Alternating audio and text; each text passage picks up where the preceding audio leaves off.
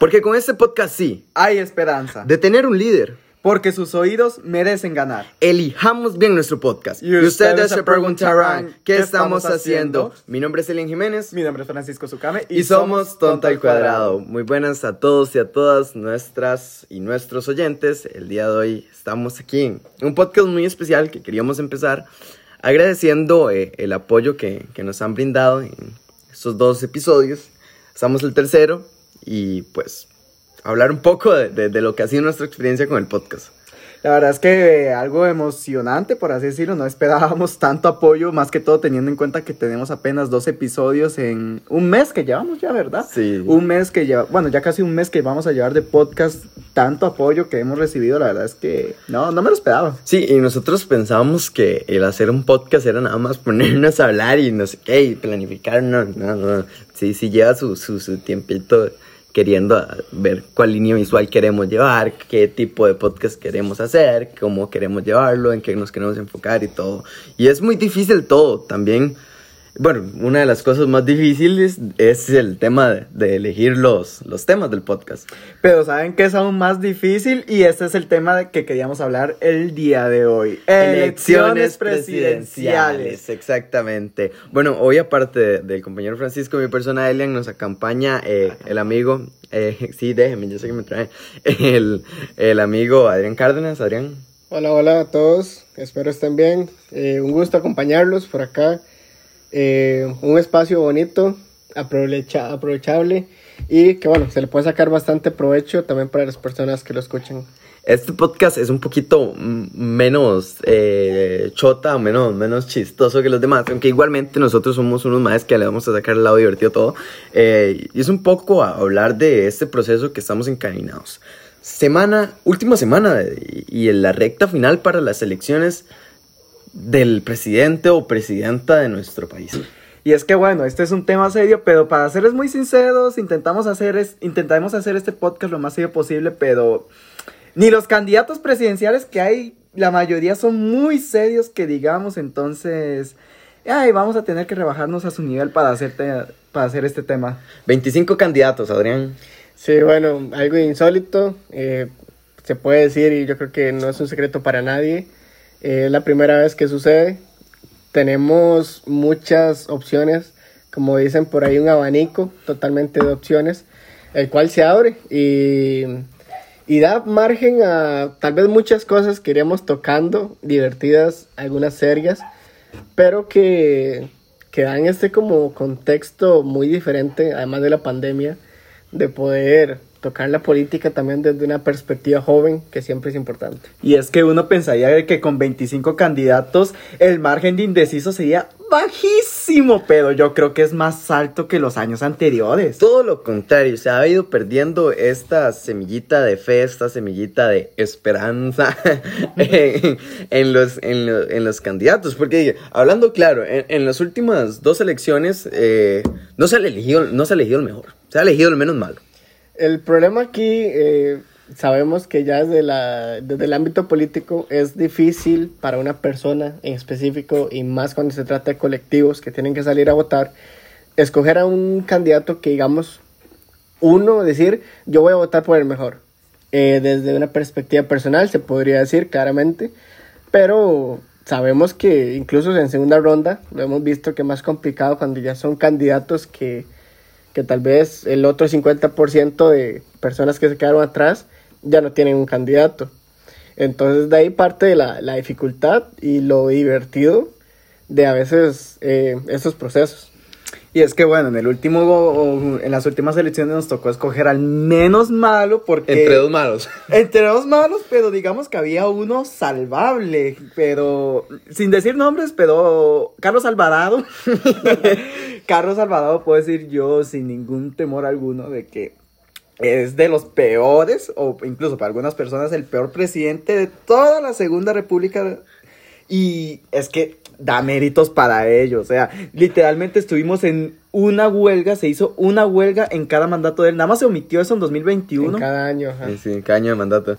Sí, para estas elecciones va a estar más difícil elegir el menos malo por la cantidad de candidatos. Lo que yo sí tengo claro es que si el PAC se marca un triplete, yo me marco un Chema y me voy para Suiza. Bueno, ¿quién no quisiera vivir en Suiza, verdad? Digamos, irse a pasear a capacitar con 900 no sé cuántos mil millones de colones. Pero bueno, tiempos de propaganda, madre. Los tiempos de propaganda son rudos. Sí, antes, bueno, para tal vez yo creo que los que la mayoría que escuchan estos podcasts son gente joven y tal vez no han visto esos proselitismos que se daban cuando existía el bipartidismo. Y bueno, mi persona tampoco los, los vivió, pero con solo estudiar un poco de historia y ver eh, lo que cuentan las demás personas, uno se puede dar cuenta que contaban cuando se llenaba el Paseo Colón en las eh, propagandas de los diversos partidos políticos y era algo súper, no sé, entretenido en esos momentos y que en estos eh, tiempos de pandemia ha cambiado demasiado. Y hoy en día, bueno, vamos a ver cosas que, que vamos a tocar más adelante, como los TikToks o las redes sociales, que son sumamente importantes hoy en día. Y es que sí, yo me acuerdo incluso que, incluso el día de hoy yo iba hablando con una persona ya un poquito más mayor y me comentaba eso. Me comentaba de que antes, en los tiempos de, eh, el día de las elecciones se ponía, por ejemplo, en una seda se ponían los de liberación, cualquier mal viva- del bipartismo, y en otra los de la unidad. Los famosos avenidazos. Ajá, y ahí se ponían a gritarse todo pedo sin llegar a la violencia, nada más se gritaban de todo.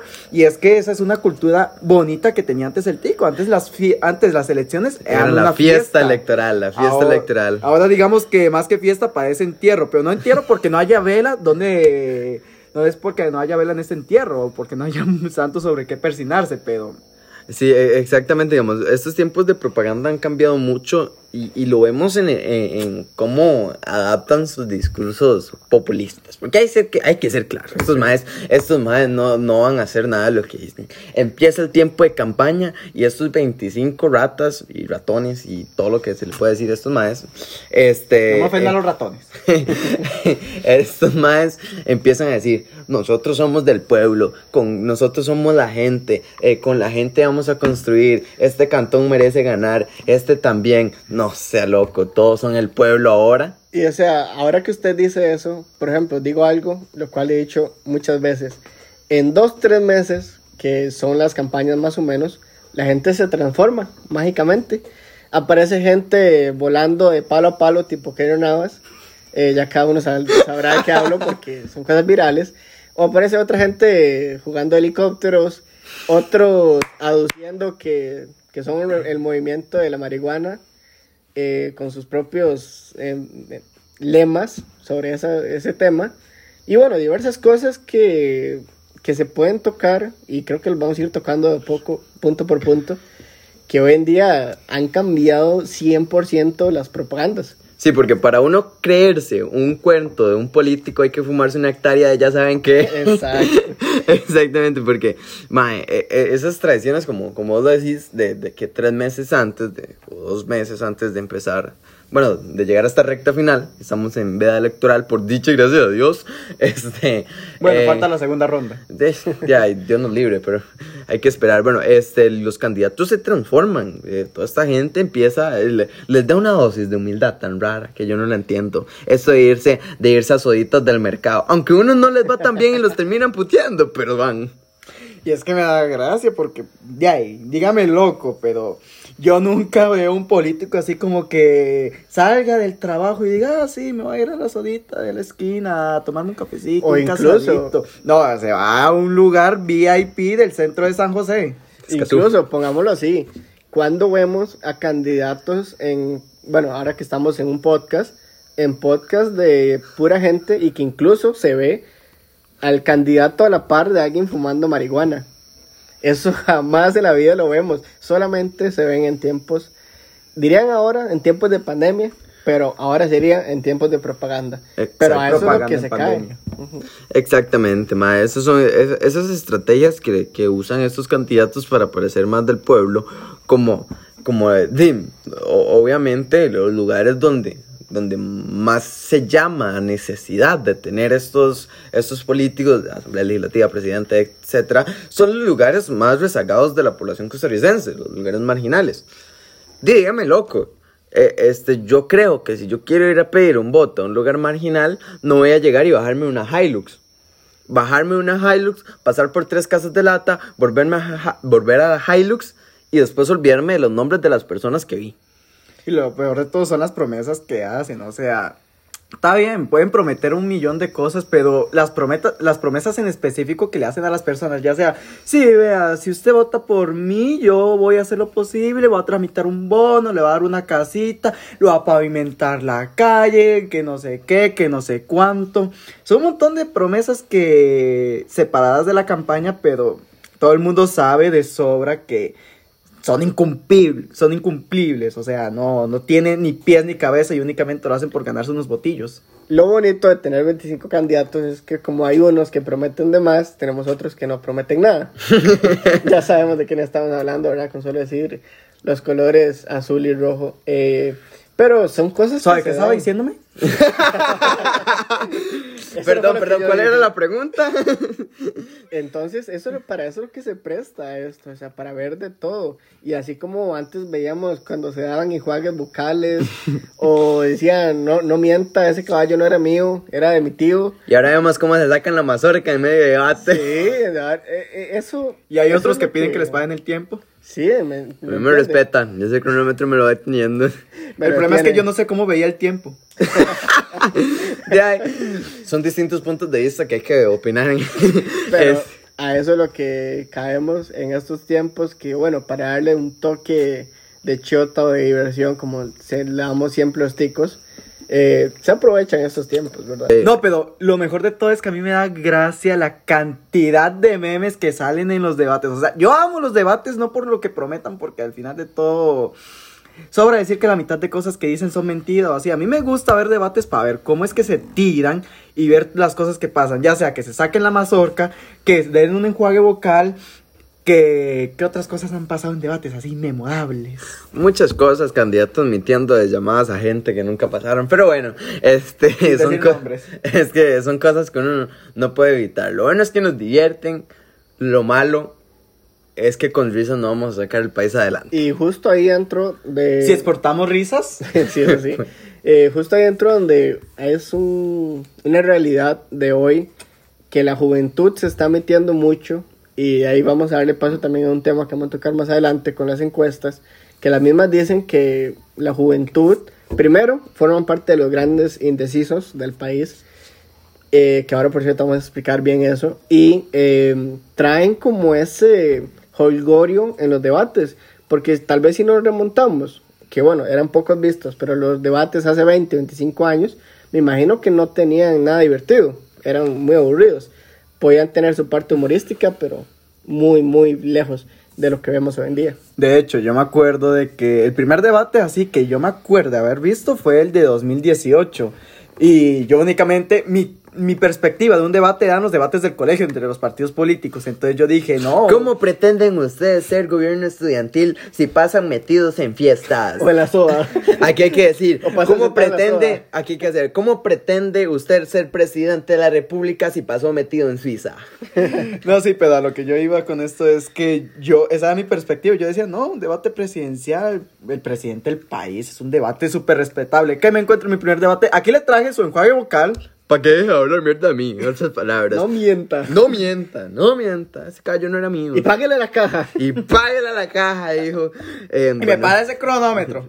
bueno, son tantas cosas que pasan, madre. Y como, bueno, ustedes vieron eh, la introducción del podcast, eh, fue algo que nosotros agarramos a chota, pero no sé si lo notaron, todos son pequeñas frases que están usando los políticos en estas cosas, en sus pautas publicitarias, en su, en su campaña y demás. Bueno, con, con, con fondos ahí algo malversados, según salen algunas noticias, ¿verdad? Que eso, eso es algo de nunca acabar, si lo vemos en los alcaldes y de, la campaña política no está exenta de esos temas. La campaña política es un negociazo, eso hay que uh. saberlo, es un negociazo. Si yo invierto y, en alguien que tiene chance de quedar, le van a dar. Están otros helicópteros con sus, con sus patrocinadores multimillonarios que nadie investiga. Por supuestos violadores que andan recibiendo bonos. Exactamente.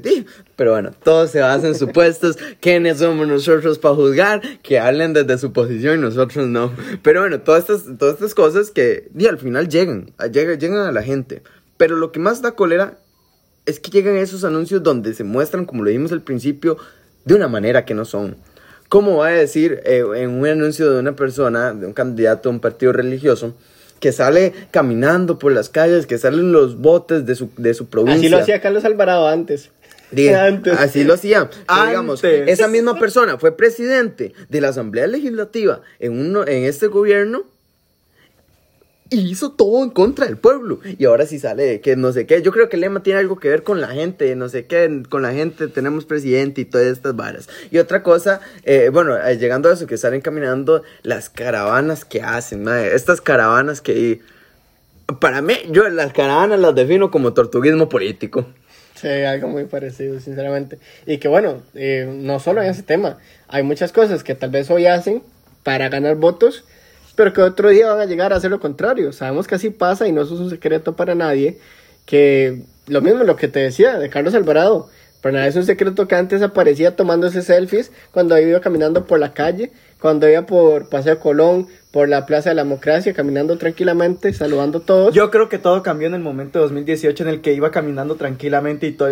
No, no le hicieron nada porque iba rodeado. Sí, sí, qué lindo. Eh, yo, eh, obviamente, yo también puedo andar caminando por la Plaza de la Cultura si me la cerraron y tengo un bordón de ciento y resto policías. Sí, o ir a Nicoya con 200 policías y hasta con el grupo de choque de la UIP, ¿verdad? Así cualquiera puede ir a Nicoya.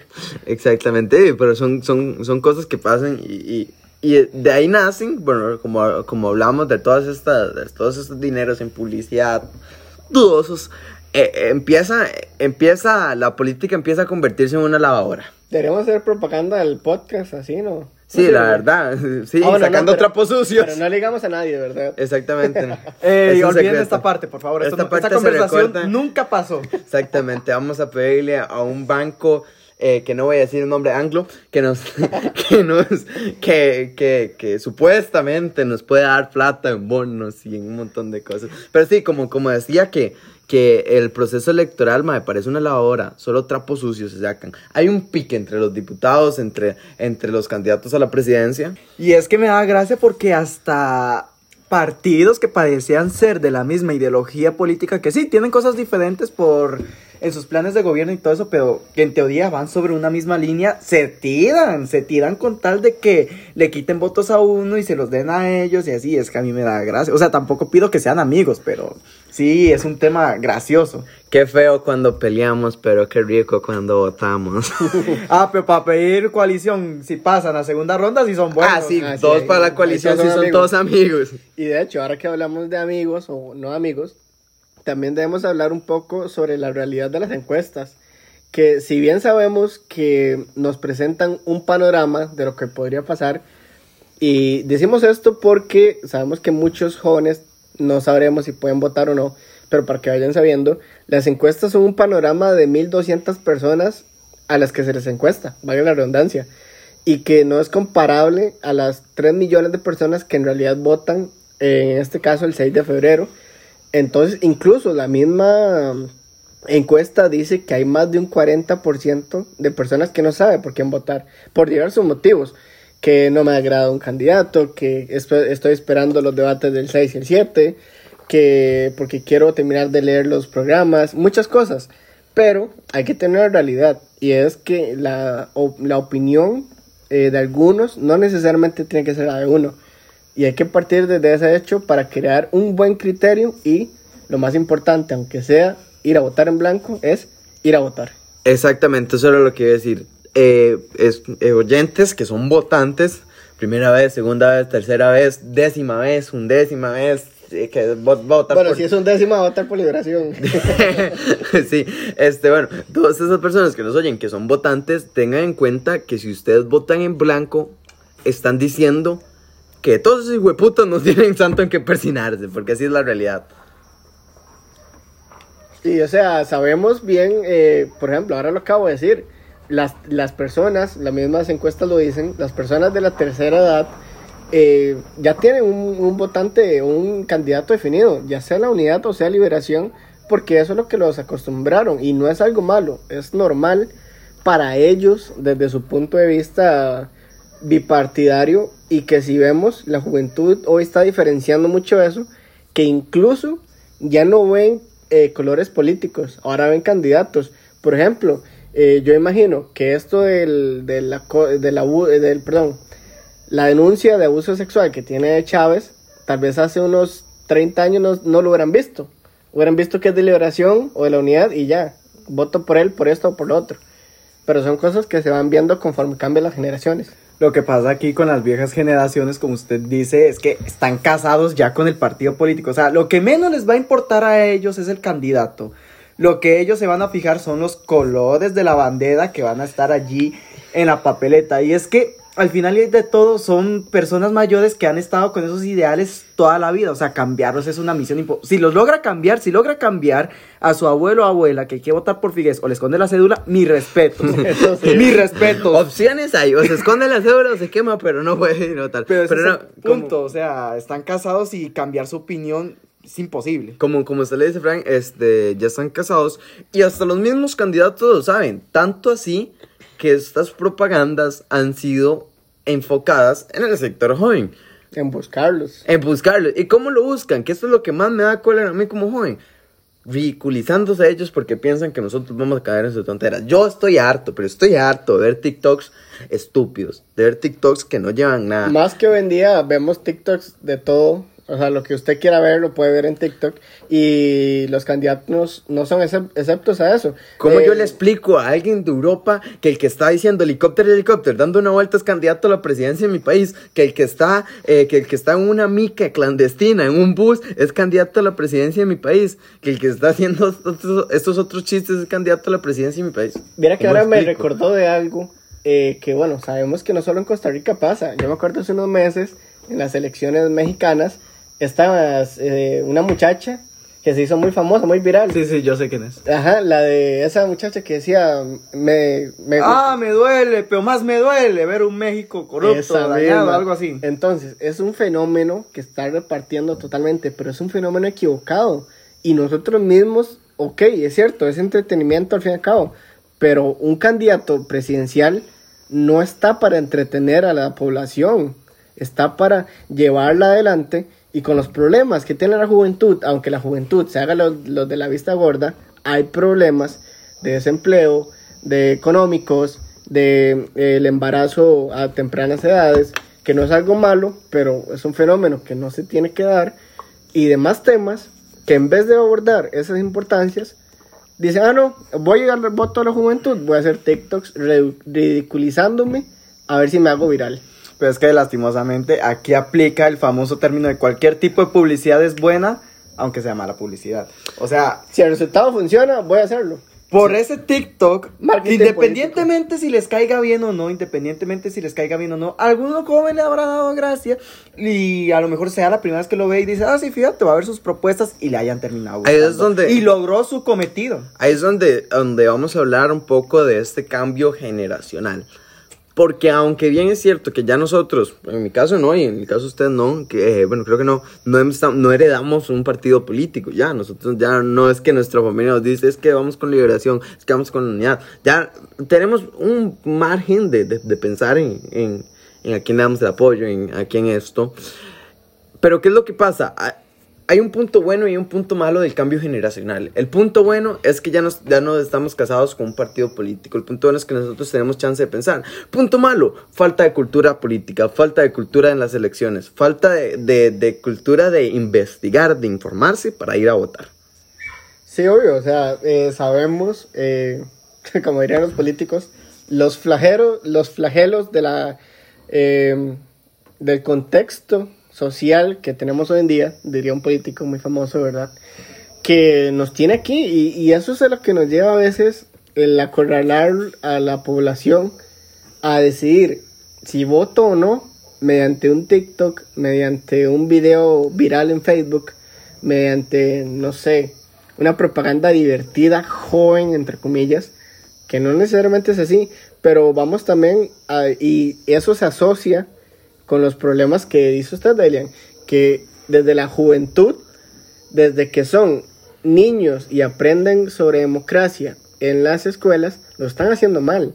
Hay algo en lo que se está fallando y que incluso tiene el MEP como lo tiene hoy en día, con los problemas que tiene, y no solo el MEP, el PANI, eh, ya vemos los problemas que tienen diversas insti- instituciones juveniles para armar esos esquemas de cómo llevar a los jóvenes a que tengan ese incentivo democrático y político. Aquí la vara es informarnos. Más Exacto. lean, más busquen. No, no se vayan solo con, con lo, las primeras fotitas que ven, no se vayan con el primer TikTok que ven.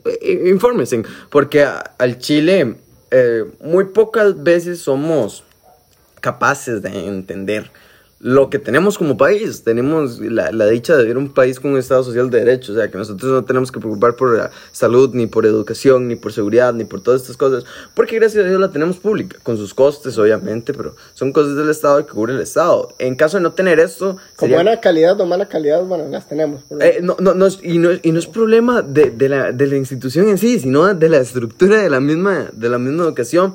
Pero más, edúquense eh, políticamente. La- y recuerden que la política no solo es partidaria. Al nosotros ir a ejercer el voto, al nosotros informarnos, estamos ejerciendo un tipo de política. Y sepan que estas elecciones van a ser un despiche. Y que la segunda ronda va a estar peor. Y sepan que si no queda un buen candidato, siempre está la opción de irnos un poquito al norte hacia la United States. Está bien, Nos vamos de mojados. Nos vamos mojados. Si hay una segunda ronda de, de un partido cristiano contra un partido rojo y azul, yo me voy. Yo me voy. Así se lo digo. Entre escoger en alguien que, en serio, qué nivel para no, para, para no responder una pregunta en la que le preguntan por qué no responde y otro que, no, no, no, no hace falta decir nada al respecto. Ya despiche, pero eh, hoy un, un gran amigo me- nos dijo, qué difícil sería tener que escoger entre carepicha A y carepicha B. Bueno, hay 25, yo creo. Entonces, bueno, en caso de una segunda ronda, y bueno, pues eh, aquí iríamos finalizando. Nos gustaría que nos, nos dieran una retroalimentación en los comentarios de, del Instagram, que tenemos Instagram, que es tonto2 barra baja podcast. Ahí nos pueden seguir. Estamos subiendo los episodios, eh, eh, estamos subiendo ahí un poquito de los cortes de episodios. Eh, ahí pronto tendremos encuestas, a ver de qué quieren ustedes, de qué hablemos. Si en caso que les gustaría traer un invitado especial, ahí nosotros hacemos el esfuerzo. Nosotros estamos empezando y, y nos que queremos que este podcast se, se mantenga. Para los que se preguntaban, eh, sacamos un buen puntaje en la una. Sí, cierto, el buen punto. Estamos en espera de, de ver si entramos o si no entramos. Y pues, eh, bueno, muchas gracias Adrián por acompañarnos. Gracias a ustedes. Espero eh, se- que sigan creciendo y van a ver que se van desarrollando, teniendo más invitados, teniendo más visualizaciones y van a seguir creciendo. Muchas gracias. Y como último punto, nosotros se podría decir de que si entramos a la una vamos a tener un podcast universitario. Universitario y sería podcast todos los lunes. No sería los- lunes por medio. El problema, sí, porque entre juntarnos y otras cosas, pero ya estaríamos viviendo juntos, entonces la fe es que entremos, por favor, que nos acepten. La fe mueve montañas. La fe mueve montañas, pero no nos da un buen candidato de presencia. Exactamente. Bueno, muchísimas gracias. Mi nombre es Elen Jiménez. Mi nombre es Francisco Zucame. Y somos Tonto al Cuadrado.